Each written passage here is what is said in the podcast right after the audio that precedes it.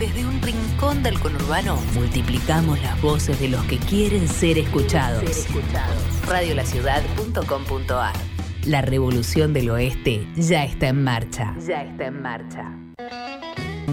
Muy, pero muy buenas noches. Bienvenidos a Blues al Diván por Radio La Ciudad. ¿Qué tal audiencia? ¿Qué tal Claudio? ¿Cómo estás? ¿Cómo andas Héctor? Buenas noches. Arrancaste hoy allá arriba. Muy arriba porque estoy contento. El verano, el verano. Hoy arranca el verano y así estamos también acompañando el cierre del año. el calorcito, todo El calorcito, nos falta acá la cerveza, una picadita, ya, ya vamos a hacer algo. No, no se permite. No se permite. en la cocina. Este, bueno, muy contento, muy contento. Tuvimos un fin de semana que vamos a, compartir un poco con, la audiencia eh, algunas sensaciones que tuvimos. Porque sé que estuviste en el recital de un gran amigo nuestro. sí, un compañero de ruta, nuestro amigo Horacio. Bueno, eh, él nos abandonó eh, el recorrido este, hace unos cuantos programas, pero salió casi dos meses con nosotros. Y... No te enojes, Horacio, yo estuve espiritualmente ahí, eh, pero me tenía que ir para otro lado. Te, tiró 200. Yo no pude ir porque tuve que asistir nos, a... cambió el blues por Soda Stereo. Bueno, bueno, tenía un recital postergado hacía mucho tiempo, y bueno, les voy a contar un poquito brevemente, pero quería primero escucharte... ¿Cómo estuvo ese recital? No, muy lindo. ¿viste? Agro Blues. Claro, Agro Blues es la banda de, Héctor Stark, un, prócer del, rock nacional, ¿no? fundador de Aquelarre, tocó con, con Papo, con Spinetta. Y tuvimos el, digamos, el orgullo de que vengan a Ituzaingó a tocar, ¿no? A Hanover. A Hanover, sí, ahí en colectora. Así que nada, nos, nos, dimos una vueltita, tomamos una cerveza y estuvimos con amigos, otro referente acá de, del barrio es Machi Romanelli, el tecladista de la banda, que también es de Ituzaingó. Como suele decir él, eh, músico a tiempo completo, escribano part-time. Bueno, y, nuestro amigo el bajista, que siempre nos escucha. Rafa Prevetoni, sí. Rafa Prevetoni, que... Yo le digo el, Geddy Lee de, la escena local, porque es igual al bajista y cantante de Rush, ¿viste? Ahí está. Ojalá que el año que viene eh, podamos hacer algún mini acústico o algo acá y, traerlos a, a, los chicos de Blues, por lo menos si puede venir Horacio con, con, el Rafa, ¿no? Sí, sí. estaría, estaría bueno. Se vienen, se vienen tiempos nuevos. Se vienen ¿eh? tiempos nuevos. En la radio, por supuesto. Grandes cambios. En el programa, así que. Bueno, y te quería contar brevemente lo que fue también eh, mi experiencia de recitar el sábado. Fue, nada, eh, no tiene nada que ver con, con, el blues. bueno, es un programa de música y además... Este, y es un referente soda de... Una, una banda de, culto en el rock nacional. a ver, no, la, verdad que asistimos a, un recital, bueno, obviamente que con toda la tecnología del sonido actual del 2021, digamos, eh, un sonido que te, pegaba pero bien en el pecho, a fondo. ¿Dónde fue, Héctor? Eh, fue en el campo argentino de polo, ah. arrancó 10 menos cuarto, duró dos horas sin parar. Eh, estuvieron, bueno, fue un show preparado, como yo digo, a nivel latinoamericano. No fue el show que a uno como argentino le hubiera gustado eh, vivir, digamos, ¿no? Que yo, si hubiera cantado un calamar, un Fito Páez, o, viste, hasta una soledad te diría, ¿eh? aunque vos decís, pero soledad que sí, porque tenía que ver con un recital emotivo, ¿no? De, homenaje a, Gustavo Cerati. Este, no, se eligieron todos referentes eh, de, todos los países latinoamericanos, por donde obviamente Soda fue un gran referente para todos esos países, algunos en vivo, algunos filmados. Eh, una realidad un poco dura verlo a, este productor, eh, que ahora no me sale el nombre, ya me va a salir, en silla de ruedas. Eh, me, produjo una sensación bastante particular. Pero en realidad fue muy emotivo, pero le faltó esa cuestión, ese corazón. Yo soy un gran seguidor de Soda y de Gustavo Solista y el alma de Gustavo, si bien lo veíamos en la pantalla, no estaba, digamos, ¿no? Sí, eso eh, suele pasar, ¿viste? Cuando, qué sé yo, cuando el líder no está, ha, pasado muchas bandas eso, ¿viste? Eh, y de repente querés, qué sé yo, vos por ejemplo, no sé, en los Rolling Stones, este, se fue Charlie Watts, se fue Bill, Bill Wyman, pero no son los líderes. O sea, yo me gustaría ver qué serían los Rolling Stones sin Jagger o Richard. Ahí está. Entonces, de algún modo. Más o menos eso, eh, digamos. ¿no? Eh, la comparación vale, me parece, ¿no? Y bueno, pero está bueno porque.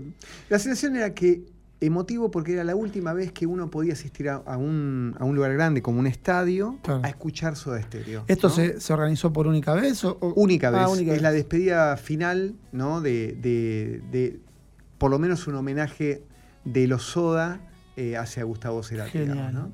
Así que bueno, el programa de hoy. Programa de hoy. Faltan dos programas para cerrar el año y tenemos dos peces gordos, ¿viste? De los cuales vamos a hablar.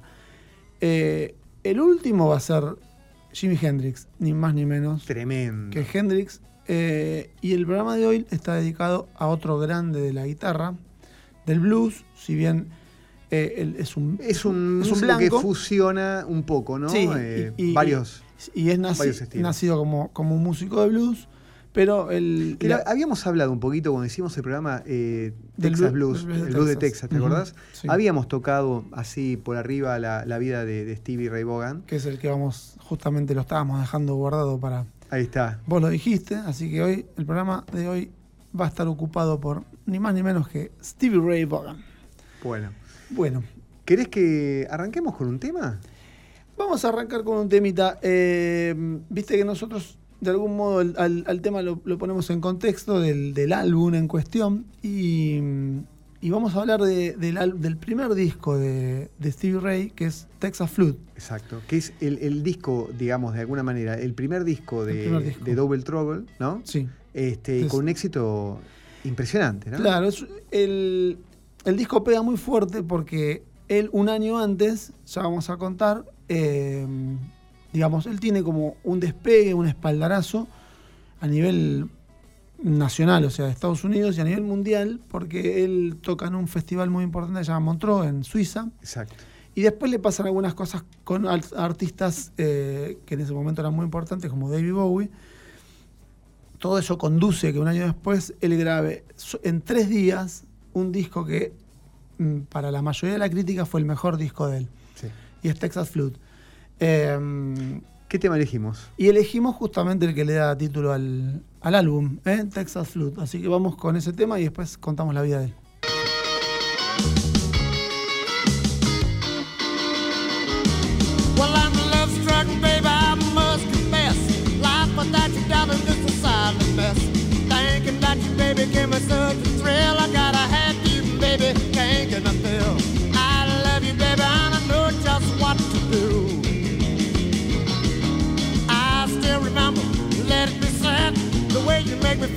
Make a fool of forget. I saw a ton of bricks that hit me in the head. And what you do to little baby I ain't over it yet. Every time I see you, make me feel so fine. Heart beating crazy, my blood running wild. Loving make me feel like a mighty, mighty man. Love me, baby, ain't I your man? I'm a love struck baby. Yeah, I'm a love struck baby. You got me love struck baby. And I know just what to do.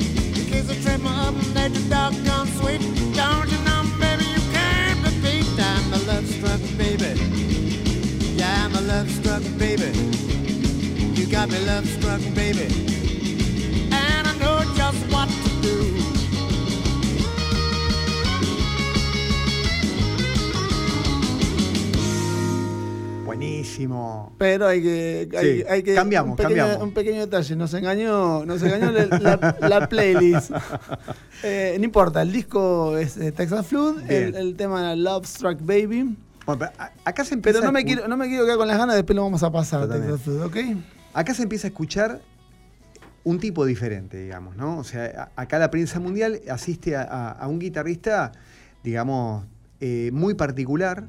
Pues es que hay un productor que decía eh, eh, en, el año 70, años 70, se convocan en la secundaria, en una escuela secundaria donde asistía Steve Ray Vaughan, se convoca, que había asistido él, teniendo 20 años, eh, a un concurso donde eh, se iban a elegir cinco bandas para grabar una placa, digamos, ¿no? Y se le iba a dar dos temas a cada grupo. Pero más que nada, este productor había escuchado a Steve Ray Vaughan este, y quería de alguna manera ver si este, podía a través de esa placa poder promocionarlo, ¿no? Estamos hablando de, vuelta de una escena local de Texas, ¿no? ya, vamos a contar un poco dónde, arranca su historia, ¿no? Él, arranca de alguna manera eh, eh, en Texas, pero después obviamente su, sonido se empieza a expandir para, todo el mundo, digamos. ¿no? Pero, eh, ¿sabes qué, decía el productor este? Que parecía que tenía un colibrí en la mano, de la rapidez que tenía para tocar.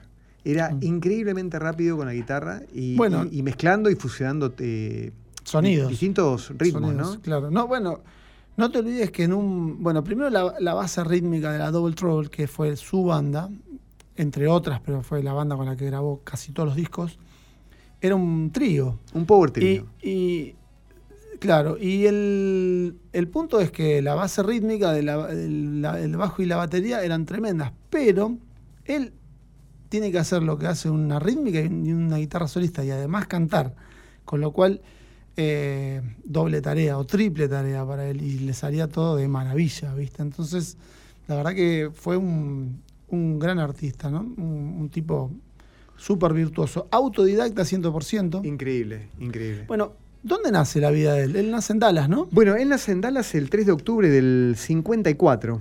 Eh, increíblemente con una corta vida, porque muere a los 36 años, ¿no? En un accidente de helicóptero que después lo vamos a... Qué loco todas estas historias que contamos nosotros de tipos que se mueren rápido, ¿no? Una, locura, ¿no? Venimos, bueno...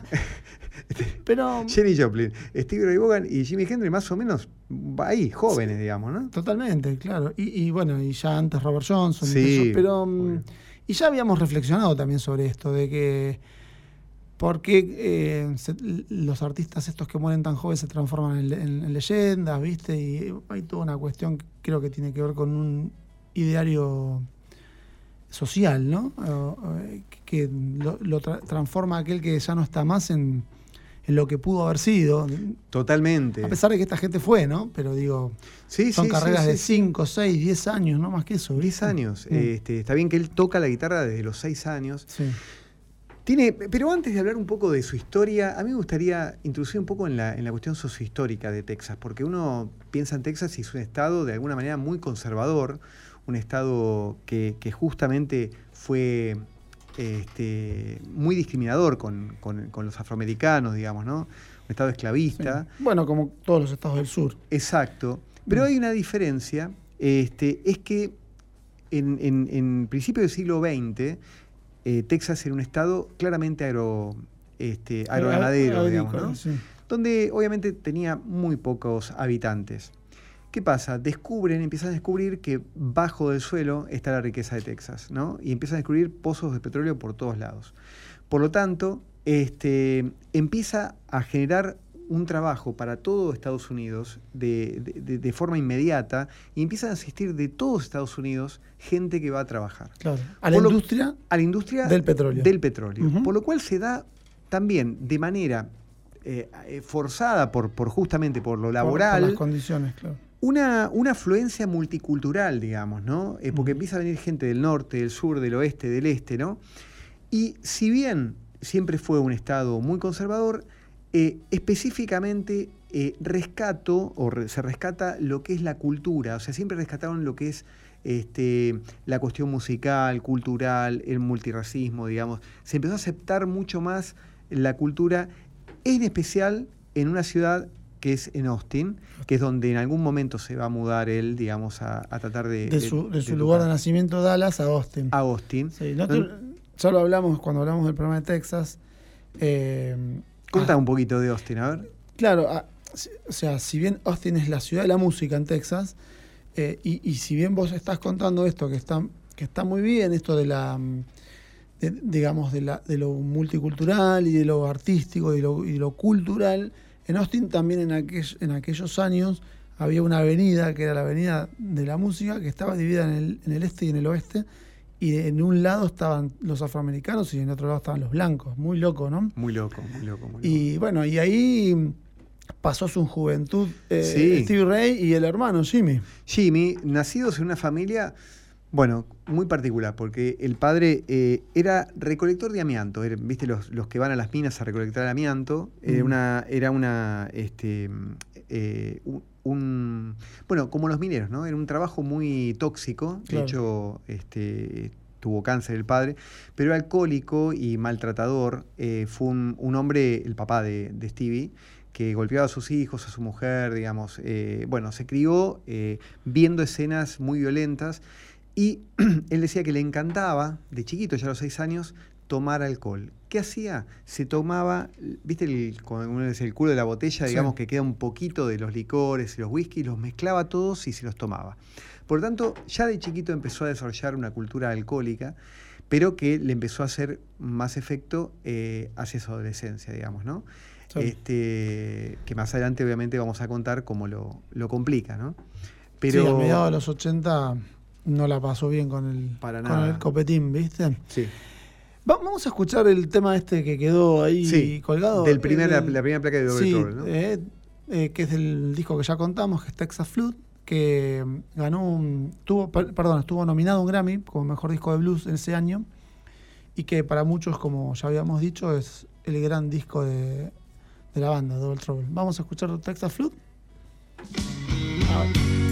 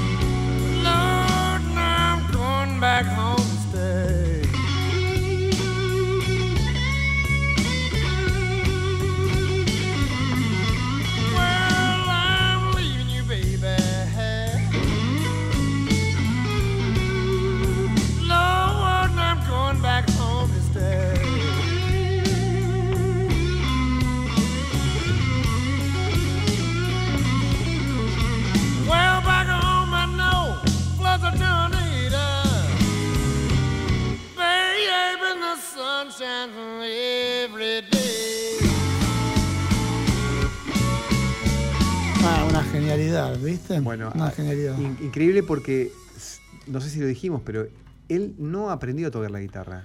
Eh, es decir, no aprendió con ningún profesor, No, fue nada, autodidacta. fue autodidacta. Sí, hay una frase que está muy buena porque dice que él, nada, curtió bares a morir. ¿eh? Entonces, mucho olor a humo, mucho olor a whisky y, y a tocar, ¿viste? ¿Entendés? Entonces ahí él, él se hace un, un estilista de la, de la hostia. Y, y- y yo digo que, que él no es un, un, eh, digamos, un guitarrista de blues tradicional o No. clásico, ¿viste? Él tiene como una fusión de estilos, o, o le agrega al blues, le agrega, eh, lo fusiona con otros sonidos que de algún modo provocan un sonido propio. El sonido de la guitarra de Bogan es un sonido muy, muy propio. Y, y, bueno, porque tiene como influencias del, además del blues, del rock, del rock de Hendrix, de la forma de tocar de Hendrix, tiene cosas del funk, tiene cosas, muchas cosas del principio de su carrera, de Freddie King, de Albert King. Sí. No te Mm. olvides que, que, digamos, eh, el blues de Texas tiene, ah, digamos, antecedentes en el tiempo que también influenciaron a todos los cantantes que, han- que, que- que fueron anteriores a Stevie Ray Vaughan, digamos, ¿no? Porque no te olvides que del 70 al 80 el blues tiene como una especie de adormecimiento, Sí. ¿no? Las discográficas no les convenía pasar blues porque se tildaba como que era una música que estaba un poco Antigua. antigua, Mm. digamos, ¿no?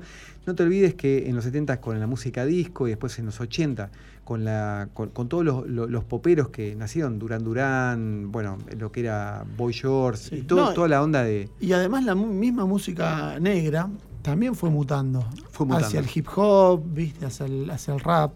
Por eso a él se lo tilda como un tipo que viene a revivir nuevamente al blues y darle como un refresh, ¿no? Claro. Fíjate que eh, hay una, una crónica que, que está muy interesante que dice que John Lee Hooker en los años 80 vende mucho más discos que en sus 40 años anteriores. claro. Por, por esta ayuda que Stevie le da a todos los bluseros reviviendo nuevamente el, Sí. el blues, ¿no? Lo que pasa es que Hooker, no sé si fue él o algún productor o qué sé yo, pero Hooker encuentra también eh, su renacer en la música porque él, él empieza a tocar con músicos más modernos. Él hace discos con Santana, Ahí está. ¿entendés? Entonces, de algún modo lo empiezan a conocer las nuevas generaciones. Eso le pasó un poco a Hooker. Pero es cierto esto de que, de que Bogan, de algún modo, le da como un nuevo sonido al blues y entonces eh, eh, recobra como vida el blues. Pero, pero bueno, también eh, hay que contar que en, cuando él era chico o joven en Texas también pasaba un montón de música y de blues, porque te acordás que nosotros decíamos de en Chicago, cuando aparece el rock and roll en la década del 60, el blues también, viste, con las discográficas, con Chess y, y todas ellas, el blues se apaga y de algún modo los músicos que estaban en el norte tenían que seguir tocando. Y encuentran en, en Austin Ahí está.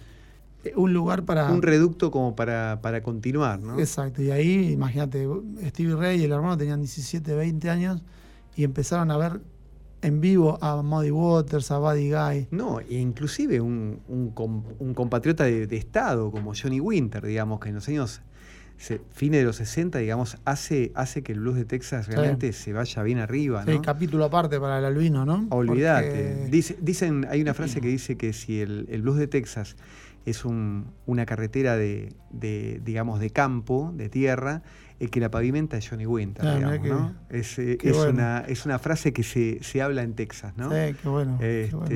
Y como que le da- tiene, le- mucho sentido. le da una consolidación a sonidos que venían ya de antes. No te olvides que en Texas, eh, digamos, arranca con, con, con Blind Lemon Jefferson. Blind Lemon Jefferson, T-Bone sí, Walker. Lightning Hopkins, Sí. que vienen de, lo- de los años 20 para acá, Sí. digamos, allanando el camino para que aparezca ese Johnny Winter en un momento. Sí. Bueno, Y- Texas tiene mucha historia de blues. De hecho, hay que, hay que también sacarse el sombrero, que ya lo nombramos un montón de veces acá, pero hay que, hay que hacer referencia a él porque es, digamos, de algún modo el que mm, eh, da a conocer toda esta música que era bien de campo y que jamás hubiera sido grabada y que fue eh, Johnny Alan Lomax, ¿viste? Ahí Estos está. tipos Sí, sí, sí. famosos que ya lo nombramos que iban con su autito, su grabadora portátil. Yo no sé si fue tan reconocido en Estados Unidos Lomax. ¿eh? ¿eh? la verdad que, viste, uno lo rescata porque obviamente es muy importante.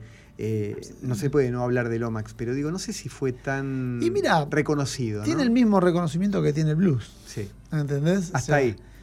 Si, hubiera descubierto a Michael Jackson sería otra cosa, ¿no?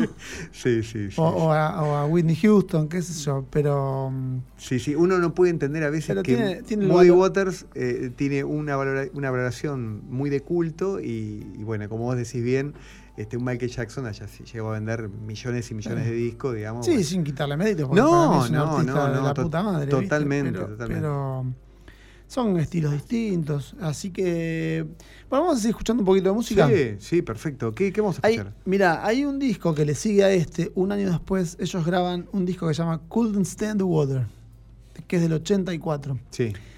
es el eh, siguiente a Texas Blow, ¿no? Es el siguiente, exactamente. Y siempre con la misma banda, con Double Trouble. Sí. Que Double Trouble era él, Tommy Shannon y Chris Layton. Y Chris Layton en batería. Tommy Shannon en bajo y Chris Layton en batería.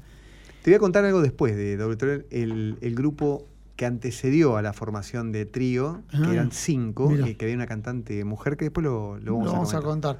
Bueno, ese es un disco que, que, que también, viste, tiene algunos matices, porque por ejemplo hay una versión que, hoy no la vamos a, escuchar, que es el Voodoo Child de, Hendrix, y ahí, ahí hay, un, hay un pedal que se llama guagua, que para los que son guitarristas saben de qué se trata, que le queda de, de maravillas al tema. Así que es un tema tremendo. Y, también él eh, empieza a incorporar algunos temas instrumentales a su discografía cosa que no era muy habitual tampoco en el blues, ¿viste?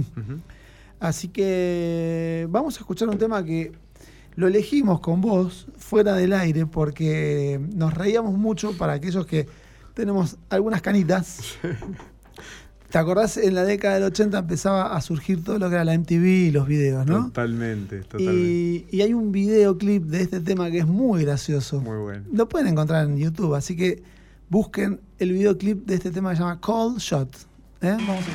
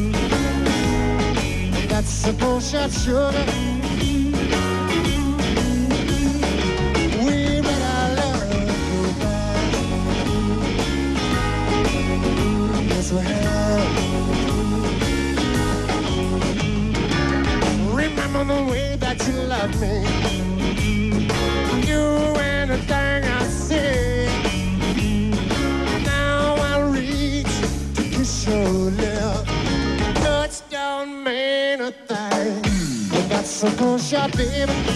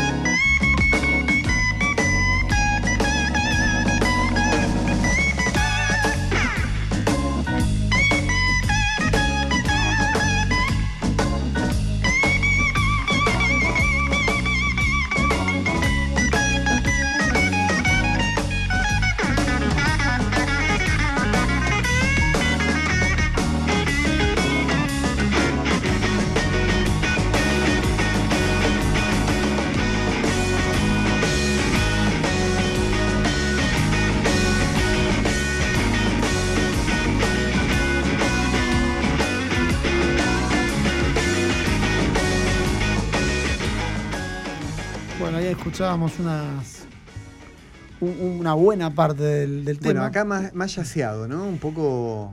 Esto que hablábamos antes, ¿viste? Él, si bien es un, guitarrista de blues, ahí hace, hace cosas también que tienen que ver un poco con acordes un poco más yaceros, ¿viste? Un poco más em, relacionados con, otros estilos. Y le da un poco su impronta y, genera su propio estilo, ¿no? El, estilo Stevie Ray Vaughan. Bueno, él, era, él era una persona muy segura con la guitarra, de hecho sabía que se sabía un buen guitarrista, ¿no? o, uno de los mejores, pero tenía mucha inseguridad con lo vocal. quería contarte un poco cómo nace esta cuestión de ser el líder de, hasta líder vocal de la banda, porque Double Trouble tiene un antecedente, ¿no? Que es eh, que la banda no se llamaba Double Trouble, sino Stevie Ray Vaughan and Double Trouble, digamos, ¿no? Que estaba, de alguna manera, liderado por él a nivel musical, ya que él tenía, digamos, la responsabilidad de la, primera guitarra, pero la cantante era una mujer que se llamaba Luan. No, cantaba él. No cantaba él en el grupo, ¿no? Y eran cinco integrantes. Año 79, esta, esta, eh, esta formación hace una gira por la costa oeste de Estados Unidos, con un montón de shows obviamente que ya estaban vendidos, y a mitad de la gira, Luan, que es esta cantante, se baja de la formación para lo cual el productor los convoca para ver si reciclaban algún otro cantante. Y ahí es donde él decide directamente empezar a cantar, digamos, ¿no? Así que eh, tenía mucha inseguridad, pero bueno, la verdad que... No lo hace mal, no es, no. es el gran cantante, pero...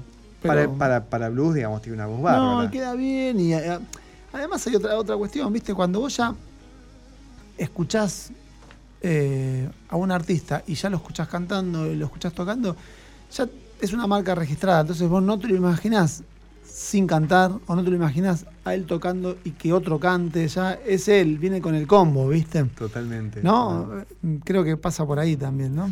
Pero vos fíjate que él con 25 años, que era un, un pendex, ¿no? Este, ya estaba girando por Estados Unidos y empieza un poco eh, lo empiezan un poco a escuchar y se empieza a relacionar con eh, gente conocida.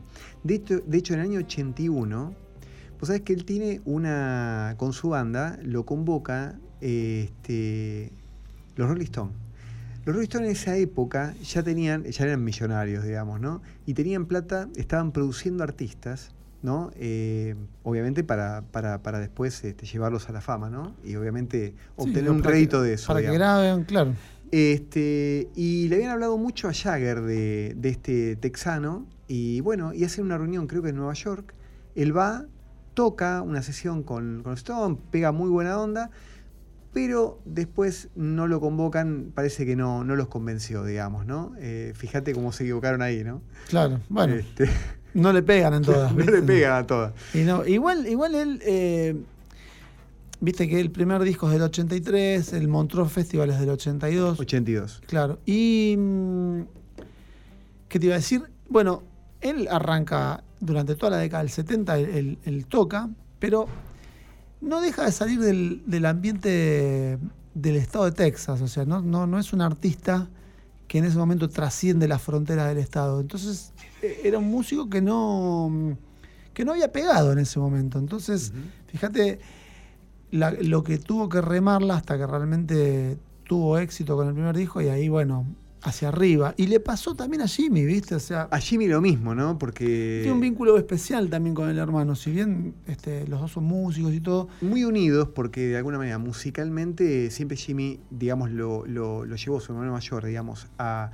a que él toca la guitarra. No te olvides que ellos tocan la guitarra desde chicos porque los padres estaban siempre ausentes de la casa, digamos, ¿no? Y uno le enseña a tocar al otro. Jimmy, es, más grande que, que Exactamente, exactamente. Y a Jimmy le cuesta mucho, hoy es un gran artista, todavía por supuesto vive, es un tipo joven, debe tener 70 años. Más purista en el estilo, ¿no? Es bien, bien un guitarrista de blues y bien un, exponente del, Texas Blues, ¿no? Pero le cuesta mucho o tarda más en trascender porque yo creo que de algún modo también él se proyecta a la sombra de su hermano, ¿viste? Exacto. Entonces... Pero si, si hay un momento donde los biógrafos de, de, Bogan dicen que él salta a la fama, es con un hecho, y que, ahí vamos a señalar nuevamente el recital que hacen en Montreux, en Suiza, donde este, toca ante una audiencia muy purista de blues, que esperaba encontrarse con un, con un blues puro de Texas, y se encuentran con este Bogan y su Double Trouble en un power trio donde la rompen, pero con un estilo muy fusionado y se, escucha todavía tanto los aplausos como los abucheos. ¿no? ¿Quién estaba en la audiencia? Había un montón de famosos. Dentro de ellos estaba Hammond, George Hammond era. John Hammond. John Hammond. Y estaba David Bowie. Que David Bowie en esa época eh, era un tipo que estaba también reclutando, era, era, tenía mucho ojo para los, nuevos valores y, quedó fascinado por, por, por Bogan. Y le propone ser el guitarrista de un nuevo simple que estaba por sacar. Justamente Let's Dance. El número uno de David Bowie, de toda la historia discográfica de David Bowie. David Bowie. ¿Sabes quién toca la guitarra en ese, en ese éxito? Stevie Ray Vaughan. Claro, eso también le habrá dado un empuje tremendo. Tremendo, tremendo. Eh, es más, eh, lo quiere llevar a la gira mundial de ese año, del, del 83, en la gira mundial de, de, David Bowie, este, para que toque la guitarra con su banda, pero los productores se niegan porque dicen, la verdad que vos no tenés nada que ver, podés matar tu carrera. Sí, sí, a, simple vista no, no, no parece muy afín eh, la música que hacía Bowie con la que hacía Stevie Ray. Pero bueno, está bueno porque a él de algún modo lo ayuda a explotar y a, hacerse conocido entre el gran público. Vamos a seguir con otro temita. Hay un disco del 85 que se llama Soul to Soul. Sí. Y. Ya, ya para este entonces estaba con unos problemas importantes de alcohol. Claro. podemos contar un poco. Eso podemos contarlo ahora a la vuelta del tema, ¿no? ¿Sí? Porque él tiene ahí 3, 4 añitos medio heavy con, con los excesos. Em, ¿Qué vamos, a escuchar ahora? Vamos bueno, lo interesante es que acá este, disco lo, graba con John Hammond, John Hammond padre, que, sí. que fue productor de... de Robert Johnson a 50 años atrás. Increíble. O 40, tengo que hacer la cuenta, se me van los números. Y es el primer disco que, que agregan un tecladista que se llama Rhys Winans y que va a seguir tocando con ellos hasta el final de la Double Trouble. Vamos a escuchar eh, rápidamente un tema que se llama nada más ni nada menos que Look at Little Sister. Temas.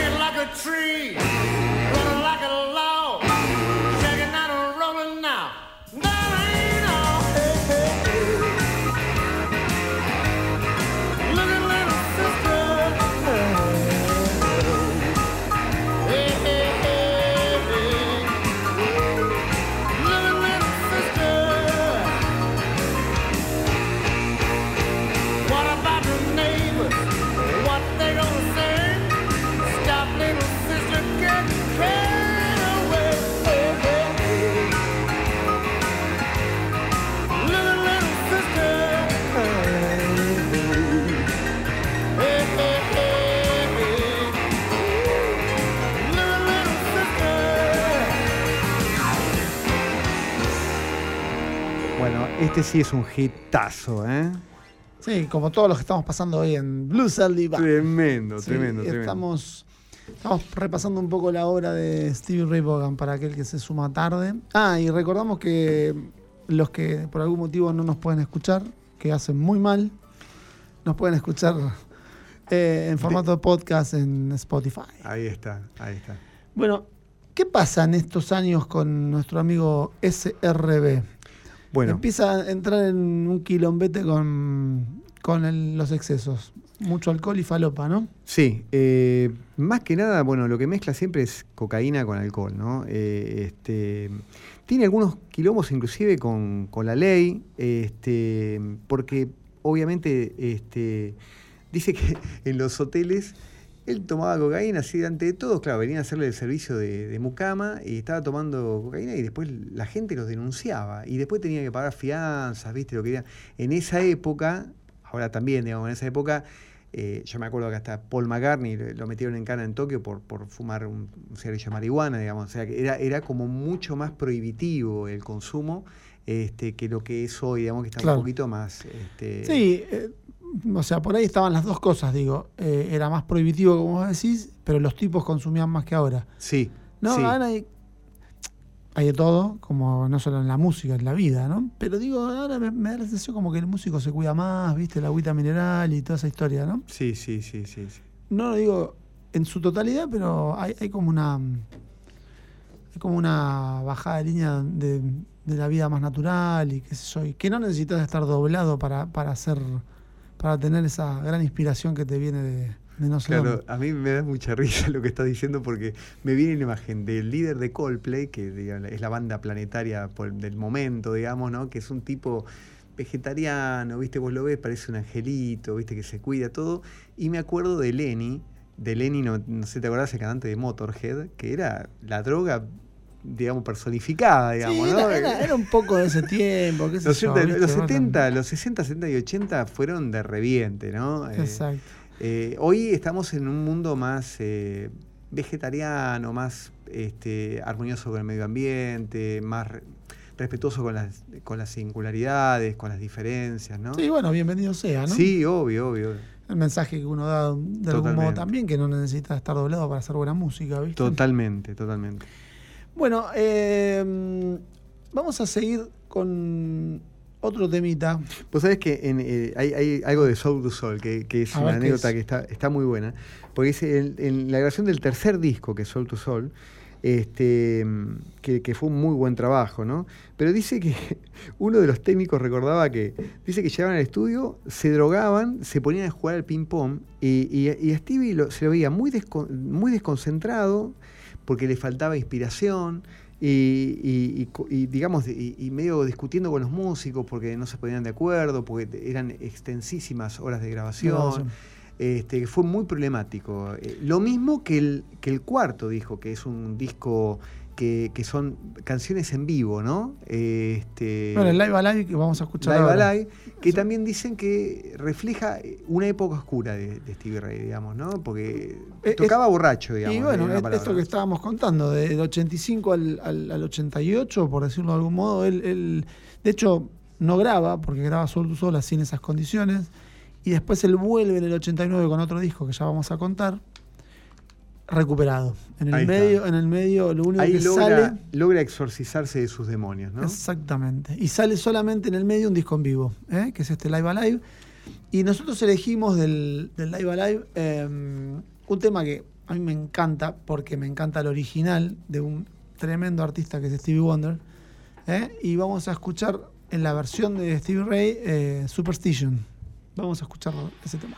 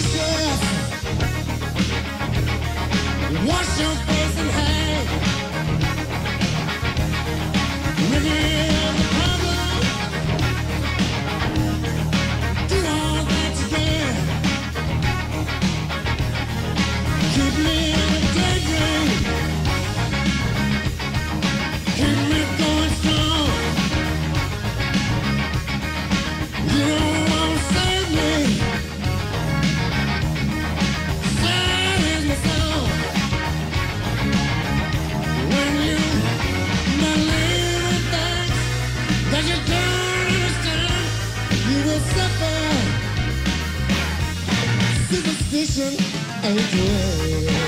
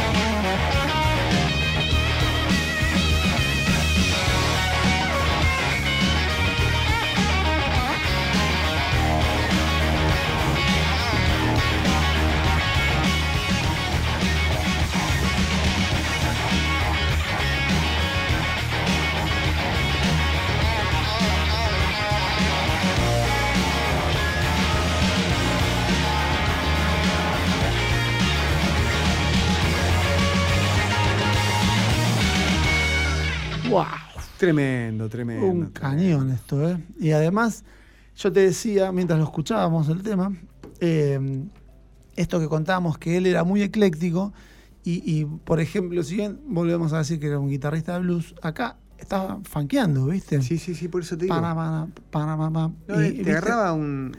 Pero bueno, siempre dentro de lo que a él le gustaba, ¿no? Y, y, la versión de Wonder está bárbara, pero esta versión no tiene nada que envidiarle. Era un tejano hecho y derecho y se lo ve hasta la vestimenta. Fíjate, siempre estaba con las botitas tejanas. ¿eh? Sus ponchos. Los ponchos, eh, el, famoso. El sombrero del cabo. Y, esa corbatita que tienen los tejanos, que es como una medalla en vez de nudo de la corbata, que caen dos eh, soguitas. Increíble. Bueno, vamos a hablar un poco, llegando al final, ¿no? Un poco de sus últimos años. Él había, en el año 86, había logrado rehabilitarse después de un proceso eh, bastante importante, ¿no? Empieza en el 85. Empieza como en el 85, ¿no? Él, te diría que hasta el año 88 por lo menos estuvo eh, complicado. Él sale, se rehabilita con el, con el, eh, el año 89 cuando graba In Step. Sí. Este, así que tuvo esos dos, tres añitos fácil, eh, complicado. Eh, el tema es que él cuando tiene que hacer eh, de alguna manera la gira para presentar Inestep, se siente muy inseguro porque dice, ¿cómo, ¿cómo voy a hacer yo, digamos, sin él acostumbrado a tocar con alcohol, digamos, encima? De, sobriamente tocar y tocar bien, digamos. y bueno, vence, vence un poco ese miedo y la verdad que hace una gira maravillosa. Sí, él, tiene una vuelta a lo grande. Eh, y de, hecho, In Step, que le da nombre al, título del, disco, tiene que ver eso con, su vuelta, porque In Step en, inglés es sobre, sobre sus pasos. Totalmente. Entonces, de algún modo es, bueno, volví a donde no me tendría que haber ido nunca. Y, es un gran disco. ¿eh? Es un gran disco. Mm. Yo quería un poco, eh, relacionando con esto de, dominar los, los, demonios propios, nada, me gustó, me gustó esta última parte de cómo él se redime un poco de todas sus miedos y sus inseguridades que, que tuvo que procesar por estos padres el padre fue un violento, ¿no? Un alcohólico violento, y la madre porque nunca lo pudo, los pudo defender a los, a los hijos de este padre que, avanzaba, digamos, con su maltrato hacia todos lados. Eso produce en la autoestima grandes inseguridades este, que se compensan eh, justamente tratando de, digamos, de, de, trabajar los mecanismos de defensa, porque él tenía un mecanismo de defensa que era justamente la música, ¿no? que lo sacó a flote, pero él no podía sacarse ese dolor de ese daño que había sufrido en la infancia este, y lo compensaba tomando este, alcohol. Claro, finalmente, bueno, logra salir, ¿no? Logra salir, logra salir realmente. Y, eh, mm, bueno, y lo paradójico de toda esta historia de su vida tiene que ver con que en su mejor momento de la carrera él tiene el accidente que no vamos a entrar mucho en detalle porque ya todo el mundo lo conoce. Era el, accidente el festival Alpine en Wisconsin, eh, donde Clapton tocó al final la última canción que tocaron que fue eh, no sé si Crossroad puede ser, este, la última canción donde hacen un solo de guitarra. Este, tanto él como. Había como una. Había varios artistas. Varios artistas, mm. ¿no? Se habían contratado cuatro helicópteros y muchas vans. Y él elige irse en helicóptero, ¿no? ¿Qué dicen hay una versión que cuenta que en ese, en ese lugar tendría que haber ido Clapton. Bueno, de hecho, en el helicóptero donde muere Bogan estaba el, guard, el, guardaespaldas de Clapton, y el productor de Clapton. Sí, sí. Este, Así que bueno, la sacó barata nuestro. Aparentemente el, fue una falla del piloto. sí, porque había mucha niebla esa noche. Una noche que no estaba como para salir en helicóptero y, y bueno, se estrelló contra una ladera de una montaña al kilómetro de haber salido de. Sí, apenas salió. Apenas salió. Increíble, porque bueno, nada, estaba en su mejor momento y, él podría haber. De hecho, hoy el hermano tiene 70 años y sigue tocando y cada vez mejor, así que seguramente a él le hubiera pasado exactamente igual. Un mes antes del accidente, él tiene una charla con el baterista, ¿cómo se llama el baterista de Double Trouble? Chris Layton. Con Chris Layton, que, que, se, se, querían mucho, eran, eran como hermanos, y decían que había soñado que eh, estaba en su propio sepelio y había un montón de gente conocida también, este, pero que se sentía tranquilo. Mirá qué paradójico, ¿no? Esto lo cuento. Y además, bueno, también hay que contar, ya cerrando, este, que él, eh, un mes antes de, la, de su muerte, publica un disco con el hermano, ¿eh? que se llama Family Style, de los Bogan Brothers, que fue un discazo también, ¿viste? Entonces, digamos, todos muy muy de película, ¿no? Lo que pasa en esos últimos meses y, en los últimos tiempos de su vida, porque publica un disco que está bárbaro, él ya se había ido a la Double Trouble y, nada, hace un disco con el hermano que siempre tuvo esta cosa, como contábamos antes, de, luces y sombras. Y, bueno, y un año después de su muerte sale un disco que se llama The Sky is Crying, como el tema de Elmore James. Bueno, el tema de Elmore James eh, es, un, es, un, disco póstumo, ¿no? Es un disco, sí. Porque recopila un montón de... De canciones que nunca habían sido publicadas, excepto, excepto, una, Empty Arms, que se había publicado en otro disco. Eh, y, la verdad que también está bárbaro, porque bueno, los artistas, los músicos siempre tienen cosas que no se publican, que nada, cuando tenés que hacer una selección no sabes si elegir a Messi o a Maradona, ¿viste? Entonces elegís a Messi y queda Maradona afuera. Así que este como cierre podemos a pasar un tema de, ese disco, justamente de Sky Crying. Y nos vamos despidiendo. Y ya ¿eh? estamos. Nos despedimos hasta el próximo martes, donde vamos a, desarrollar la vida de otro grande como Jimi Hendrix. Jimi Hendrix. Y ¿Eh? ya después saludamos a la audiencia hasta el año próximo. Bueno, y nos vemos entonces el martes que viene, ¿te parece? Excelente, ¿Eh? me parece la mejor propuesta. Dale, y escuchamos otra canción de, este grande de Texas. Abrazo grande. Nos vemos. The sky is crying.